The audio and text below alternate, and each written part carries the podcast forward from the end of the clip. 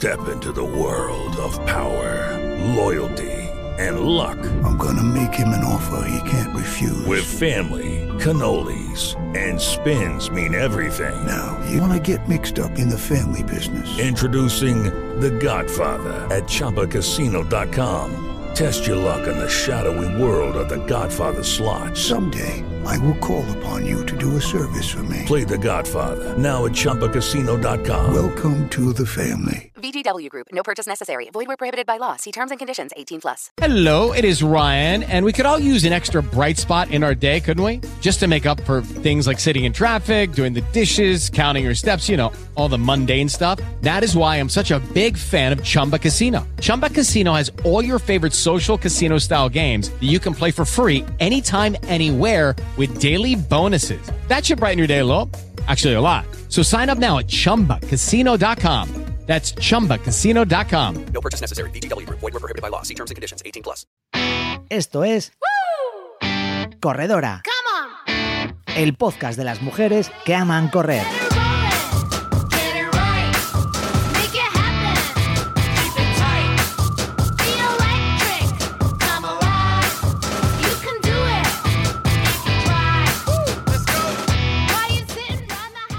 Bienvenidas a un nuevo podcast de Corredora.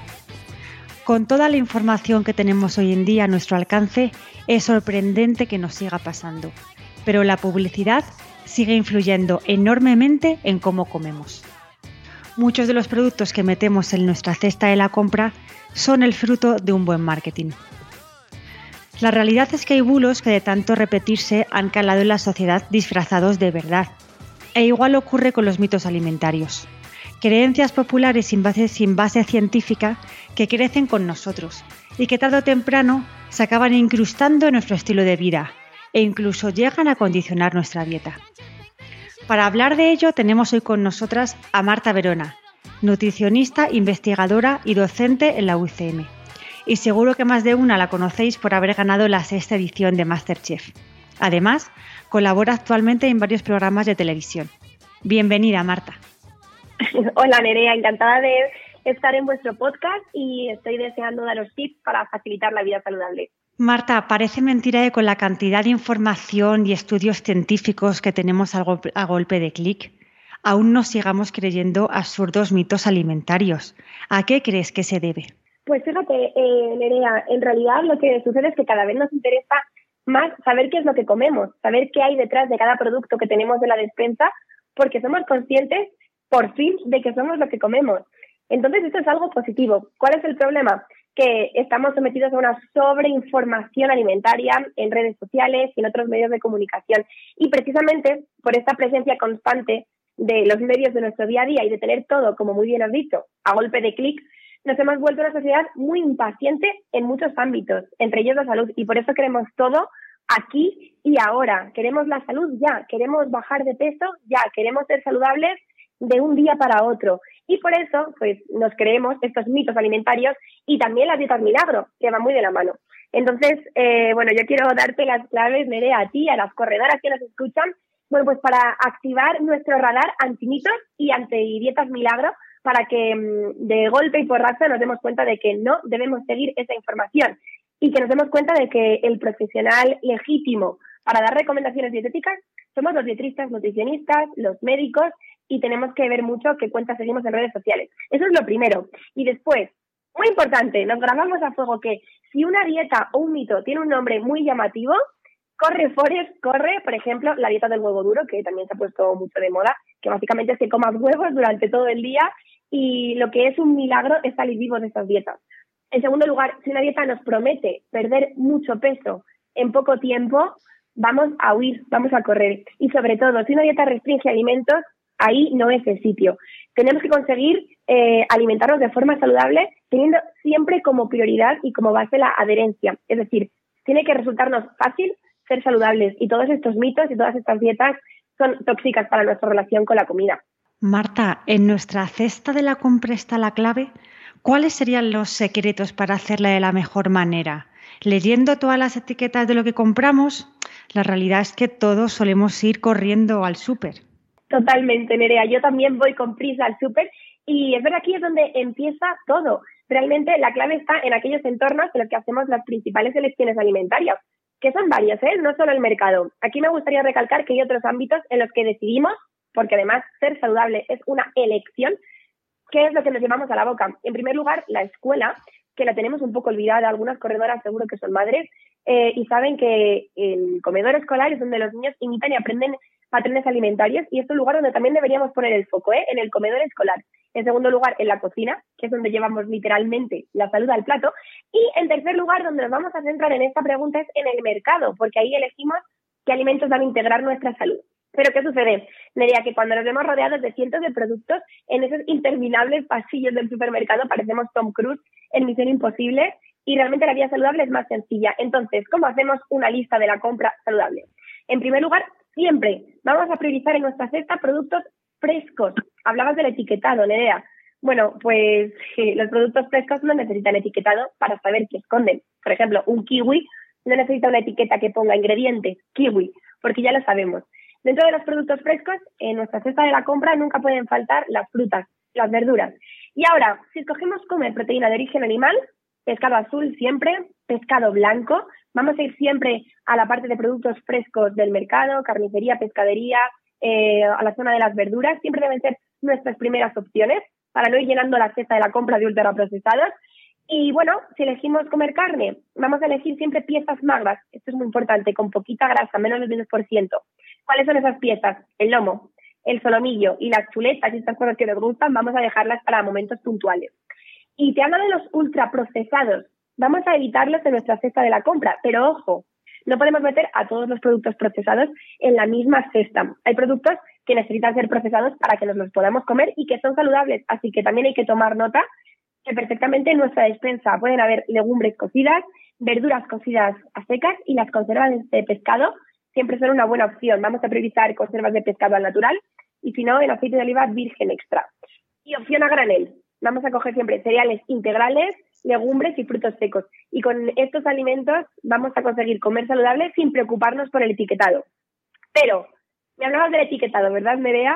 Pues vamos a ver cuáles son las claves, si ya cogemos alimentos que tienen ahí una interminable lista de ingredientes, en qué cositas nos tenemos que fijar cuando nos incorporamos en nuestro carro, ¿vale? En primer lugar, nos vamos a hacer una pregunta, y es ¿cuántos ingredientes tiene? En el etiquetado siempre menos es más a mayor número de ingredientes, más procesado es un alimento y menos saludable es porque, por lo general, tiene un elevado contenido de azúcares, sal, grasas saturadas y otros aditivos. Así que siempre, corredoras, nos grabamos a fuego que los ingredientes que debemos encontrar son los que forman el producto.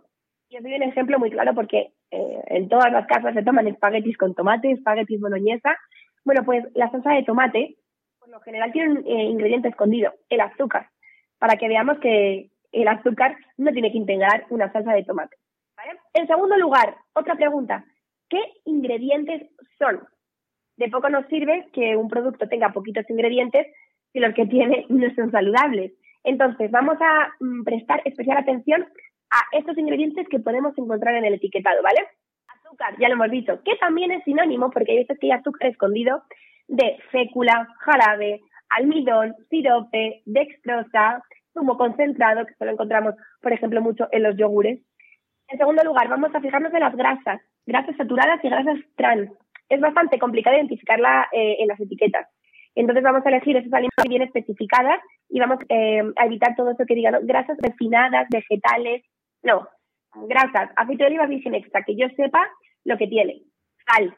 Vamos a intentar que un producto, nos vamos a fijar en cada 100 gramos de producto que tenga menos de un gramo de sal para que sea bajito en sal y ya está, y simplemente que tenga pocos aditivos, pocos es, y que veamos que si em, en una etiqueta como reclamo nos pone, pues, salsa eh, de tomate casera, y vemos que los ingredientes, pues nadie los tiene en la despensa, vamos a evitarlo. Y para terminar, última pregunta, ¿en qué cantidad los tiene? Porque en el etiquetado el orden de los factores sí que altera el producto, porque los ingredientes que están colocados eh, al principio, pues son los que más cantidad tiene el producto. Entonces, para elegir un alimento saludable es prioritario que tenga un elevado porcentaje del producto que estamos comprando. Es decir, si yo compro un guacamole para dipear en una noche de película, el primer ingrediente tiene que ser aguacate. Nunca el primer ingrediente tiene que ser azúcar. Bueno, tenemos una buena compra hecha. Pero debemos rematarla en nuestros fogones. Y aquí el poco tiempo pues entra de nuevo en juego. ¿Necesitamos realmente mucho para comer rico y bien? ¿Y qué opinas, Marta, del tema tan de moda del batch cooking? Fíjate, Nerea, y aquí volvemos a lo que hemos dicho al principio. Em, queremos todo aquí y ahora. Yo digo siempre que la paciencia es la madre de la ciencia, pero también es la madre de la cocina y de la vida saludable. Está claro que tenemos una buena lista de la compra, pocos ingredientes, em, que sean saludables, cantidades adecuadas y llevarlo al plato, pues tampoco es tarea fácil. Pero fíjate, em, si tenemos en cuenta una herramienta nutricional que a mí me gusta muchísimo compartir, que es el plato de Harvard, podemos ser eficientes, saludables y comer rico. Ojo, que no podemos prescindir nunca del hedonismo, del placer en la dieta saludable. Eso es fundamental. Así que vamos a dedicar un poquito de tiempo a la cocina, vamos a dedicar un poquito de tiempo a experimentar con los sabores, con los aromáticos, con las especias, y ahí tendremos la clave del sabor y de la eficiencia saludable en la cocina. Entonces, em, necesitamos dos horas a la semana para comer saludable, y aquí entra Nerea el batch cooking. Batch cooking traducido para nuestras corredoras significa cocina por bloques. ¿Qué es lo que sucede? Bueno, pues que en dos horas puedo ser eficiente en la cocina, aprovechar la energía del horno, por ejemplo, para cocinar distintas recetas a la vez. Entonces, ¿qué recetas vamos a hacer y cómo vamos a hacerlo? Bueno, pues en primer lugar em, vamos a basarnos en el plato de Harvard, un plato redondo que tenemos todos en casa y así vamos a llenar nuestro plato todos los días para asegurarnos un reparto equilibrado de nutrientes a la semana. Medio plato va a ser de em, verduras, estas verduras, bueno, pues eh, también tienen que estar integradas por frutas, frutas y verduras. Un cuarto de plato va a ser de proteína, proteína saludable, de origen animal o de origen vegetal, como por ejemplo legumbres como la soja. Y el otro cuarto de plato lo vamos a integrar con cereales integrales y tubérculos. Además, vamos a acompañar nuestra comida siempre de agua y vamos a utilizar como grasa prioritaria para cocinar aceite de oliva virgen extra, teniendo este esquema. Para comer así todos los días, nos metemos los domingos en la cocina y vamos a preparar cinco verduras distintas. Pueden ser cinco verduras cocidas, cinco verduras que vamos a cocinar al horno. También podemos cocer nuestros cereales, nuestros tubérculos y dejarnos reservado nuestra proteína. Cocinando eh, en estas poquitas horas a lo largo de la semana conseguiremos a golpe de tupper ya en la nevera tener preparado nuestra comida de la semana. Y eso es fundamental porque el batch cooking nos permite adelantarnos al gusanillo. Si yo en mi cocina tengo siempre comida preparada saludable, me adelantaré al famoso delivery o a la comida precocinada. Marta, qué fácil, parece así. Así explicado, ahora tenemos que ponernos a ello.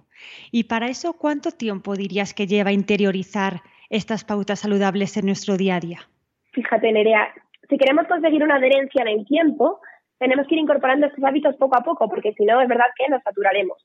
Eh, aquí depende de la persona y sobre todo depende del estilo de vida y de la composición de la familia. No es lo mismo empezar este cambio de vida eh, y esta transición a una vida saludable solo que en familia o que en pareja, porque muchas veces la motivación con una pareja, con un familiar, hace que sea más fructífero este cambio. Dicho esto, yo siempre digo que la vida saludable es una mochila que llevamos con nosotros, tiene que ser cómoda, que no pese mucho y que no nos cueste cargar. Meteremos piedras, entre comillas, que nos van a suponer más esfuerzo. Oye, pues mira, hacer ejercicio, cambiar los ultraprocesados por productos frescos, reducir la ingesta de azúcar, acostumbrar al paladar al sabor natural de los alimentos o directamente entrar en la cocina. Es un territorio desconocido en muchos hogares. Vamos a ir metiendo estas piedras, estos nuevos hábitos, poco a poco en nuestra mochila para que no nos pese en exceso y nos la queramos quitar. Y oye, cuando nos acostumbremos al peso de una, cuando incorporemos un nuevo hábito, introduciremos uno nuevo, uno a la semana, por ejemplo. Con constancia, cada día sentiremos que la mochila, oye, pues va pesando menos, hemos cogido ritmo, carrerilla y las piedras ya no molestan al revés. Es más, es alquimia, porque al abrir la mochila veremos que esas piedras son quilates de, de oro, porque la vida saludable es un tesoro para nosotros. Así que nada, todos a ponernos la mochila y arrancar, que además nuestras corredoras son súper deportistas y estoy segura de que ya van incorporando ellas sus hábitos. No me gustaría pasar de puntillas sobre estos mitos alimentarios. Hay muchísimos, pero vamos a desgranar tres, alguno más actual y otro más consagrado. Empezamos por el primero. ¿Tomar fruta por la noche engorda? Sería, siento ser muy radical, pero rotundamente no. Es más, no solo no engorda tomar fruta por la noche, sino que las frutas en general, por sus bajas calorías y por su elevado contenido en fibra, en antioxidantes, en agua, puede prevenir la obesidad. Es verdad que hay gente que todavía piensa que el azúcar de la fruta es igual que el azúcar de los dulces. Y de hecho se plantea, si tomaste por la noche un plátano, porque esto lo hemos visto todos, pero no se plantea acompañar la cena con su copita de vino o en verano terminar la cena con un gin tonic, ¿verdad? Porque, oye, muchas veces hemos escuchado esto de que el plátano, la chimoya, los higos, las uvas engordan. Pues no, no es verdad porque además, fíjate, em, los dulces y la fruta tienen azúcar, pero es muy distinto al azúcar que te mencionaba anteriormente de la bollería, por ejemplo. Mientras que el azúcar de mesa, el de los dulces, es un azúcar libre que entra como un cohete en nuestra sangre y dispara nuestros niveles de glucosa, que por eso no es saludable, porque tenemos picos de azúcar, nuestro cuerpo tiene que generar mucha insulina, tenemos también picos de insulina y esto es perjudicial a largo plazo. La fructosa, que es el azúcar de la fruta, no viene sola, viene acompañada de fibra, de pectina, que va a hacer que esta fructosa, este azúcar de la fruta, pase de forma súper dosificada a la sangre. Y bueno, pues no tendremos estos picos de glucosa que te comentaba y será muchísimo más saludable.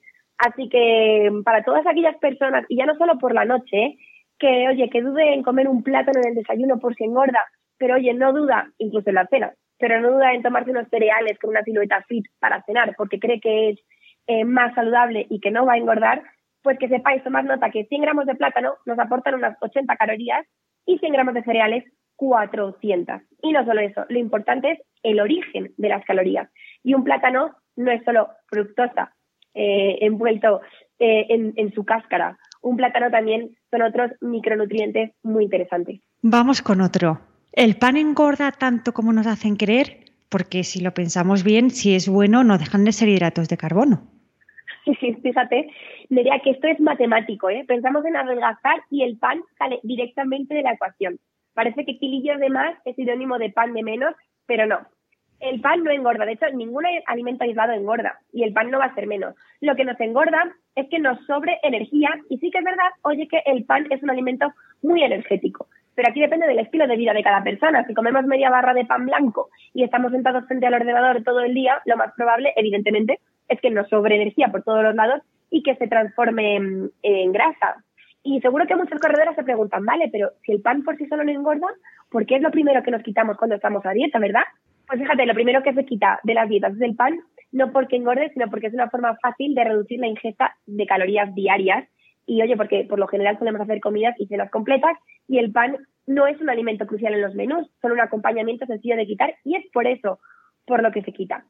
Dicho esto, em, el pan blanco no es un alimento imprescindible, eso también es muy importante recalcarlo, es bastante poco interesante desde el punto de vista nutricional porque nos aporta poca proteína, encima además es incompleta y sí, nos aporta hidratos de carbono, pero también en forma de azúcar simple, como hemos hablado antes, ¿no? Ese azúcar que pasa como un cohete al torrente sanguíneo. O sea, que lo que nuestros ojos ven como una barra de pan suculenta y recién horneada, nuestro intestino lo ve como cualquier otro azúcar. Pero como a mí, Nerea, no me gusta amargar la vida a nadie em, y de hecho me gusta dar alternativas saludables para poder seguir con nuestras rutinas y que sea fácil ser saludable, em, voy a darte consejos para que comamos pan de forma más saludable, ¿vale? En primer lugar, vamos a elegir pan integral. Ojo, que el pan integral no adelgaza, ¿eh? que tiene las mismas calorías que el pan blanco, que esto es una creencia también muy extendida, pero vamos a priorizar siempre el integral primero porque nos sacia más gracias a la fibra que tiene y esto va a favorecer que no picoteemos tanto entre horas y en segundo lugar, porque la fibra cuida nuestra flora intestinal, esa microbiota, esas bacterias que viven con nosotros en el intestino y que cuidan tanto de nuestras defensas y de nuestra salud.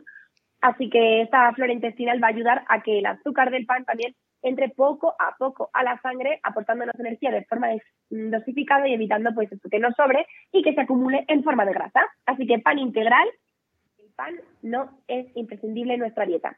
Y cantidades, pues unos 60 gramos al día eso es pues un par de rebanaditas de pan, tampoco hay que pasarse. Y por último vamos con una muy en boga. ¿La leche sin lactosa es más saludable que la normal? Sí, leche sí, leche no. Este dilema es como eh, el, no, es como el ser o no ser de Hamlet, prácticamente. No, la leche sin lactosa no es más saludable que la leche con lactosa. La leche sin lactosa es más saludable para aquellas personas que son intolerantes a la lactosa. Eso está claro. Pero que sepamos todos, que sepamos corredoras, que un vaso de leche con lactosa tiene los mismos ingredientes y un vaso de leche con lactosa. Lo único que han hecho en la industria es que esta lactosa, que no somos capaces de digerir algunas personas, bueno, pues ya nos la digiere la industria echando unos polvitos y cortando la lactosa en dos. Es decir, eh, la divide en sus partes mínimas, que son la glucosa y la galactosa.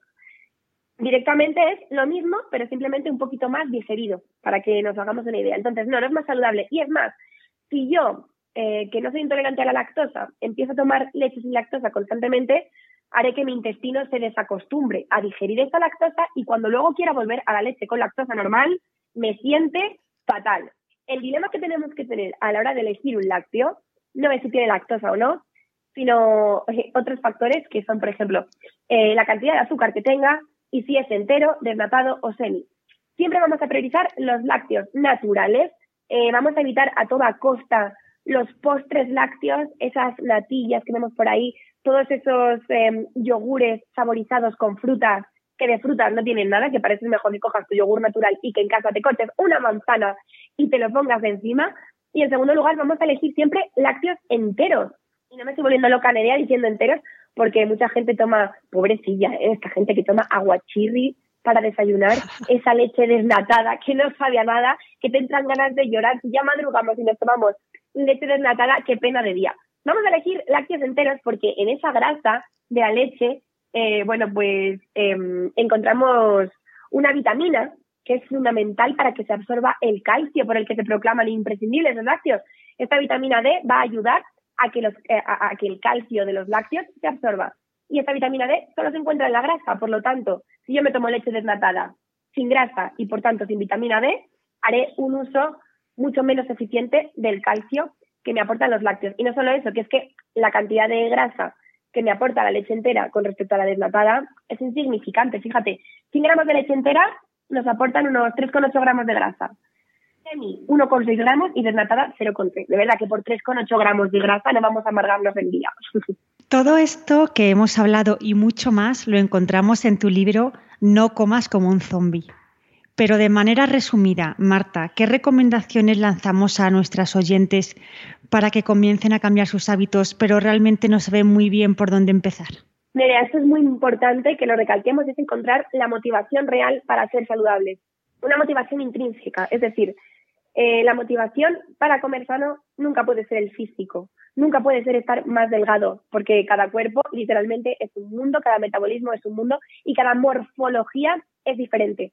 La motivación primera, y bueno, y sobre todo, y también mm, me, parece importante destacar esto, que si no además vamos por ciclos, porque llega el verano, la famosa y odiada para mí operación bikini, nos ponemos las pilas con la vida saludable y después pues ya volvemos a comer de todo, nos pegamos a tracones y después mm, tenemos una relación restrictiva con la comida porque queremos volver a adelgazar. Entramos en un ciclo tóxico, en un círculo vicioso que va totalmente en contra de la salud. La motivación primera tiene que ser estar sanos, tiene que ser eh, tener calidad de vida, encontrarnos bien, encontrarnos con energía, poder salir a hacer deporte, a correr, encontrarnos de maravilla. Cuando encontremos esta motivación principal, será cuando todo salga rodado. Y una vez la encontremos, es muy fácil. Yo animo a nuestras corredoras, a nuestros oyentes, que ya mismo, cuando terminen de escuchar el podcast, se sienten, preparen su lista de la compra. Cuando mm, tenemos las cosas escritas, nuestro cerebro funciona de forma mucho más ágil. Así que a escribirnos en un papel, a comprometernos con nosotras mismas em, y agendarnos las cosas.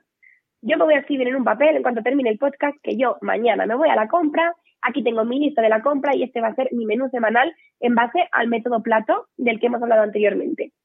Me pinto yo en un papel mis cinco comidas del día con mis platos dibujados divididos en tres partes, hago mi lista de la compra y empiezo por, por ir al supermercado con una tarea que ya tengo escrita.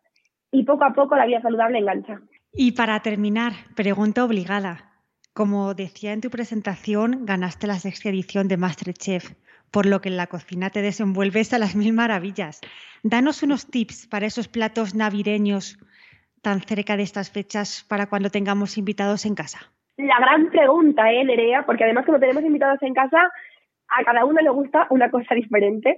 Así que, bueno, voy a daros un tip que de hecho no es muy nutricional, pero me parece muy práctico y es que intentemos dejar preelaboradas todas las recetas posibles, porque cuando somos anfitriones y recibimos a gente en casa, eh, la cocina tiene que servir para disfrutar y no para estar encerrados cocinando sin disfrutar de la velada. Entonces vamos a dejar cosas preelaboradas. Vamos a hacer recetas en las que podamos hacer participar, oye, a nuestros invitados.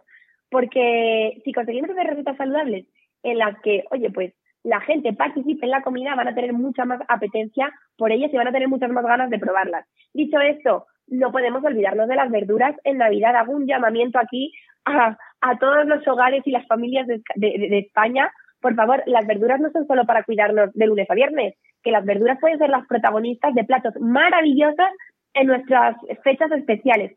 Por ejemplo, vamos a hacer un hojaldre que le gusta a todo el mundo, relleno de espinacas, champiñones, piñones, queso feta. Por ejemplo, vamos a hacer unas brochetas de fruta de postre y claro que sí, vamos a bañarlas con una buena fundi de chocolate. Eso sí, el chocolate simplemente que sea negro porque a mayor porcentaje de cacao, menor porcentaje de azúcar. Es decir, Vamos a descontextualizar estas verduras, estas frutas que pensamos que son aburridas y monótonas en el día a día y vamos a pasárnoslo bien introduciéndolas como platos principales en nuestras, en nuestras cenas navideñas. Y otra cosa muy importante, Nerea, vamos a disfrutar sin remordimientos. Está claro que las fechas navideñas son fechas especiales en las que sí vamos a comer cantidad de más y no pasa absolutamente nada, no tenemos que sentirnos mal y lo que sí que podemos ir haciendo es semanitas antes oye, vamos a intentar tener una vida más activa, vamos a intentar comer de forma más saludable para que, oye, cuando nos peguemos estos atracones, después no nos cueste mucho retomar la vida saludable. Y saber que estas cenas son momentos puntuales, son comidas, son cenas, pero que el día integra más comidas, que comemos de cinco, de tres a cinco veces al día. Así que, oye, las comidas restantes, que no son especiales, vamos a comer saludable. Marta, pues muchísimas gracias por dedicarnos este ratito por tus sensatos consejos y especialmente por tu energía y positividad, que esa también se contagia. Un abrazo fuerte. Muchísimas gracias, Nerea. Ha sido un placer. Espero haber ayudado a nuestras corredoras y ha sido una delicia estar al otro lado de este podcast. Muchas gracias.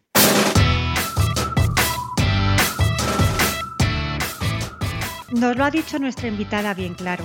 Ser saludable es una elección personal y nosotras deberíamos tenerlo claro.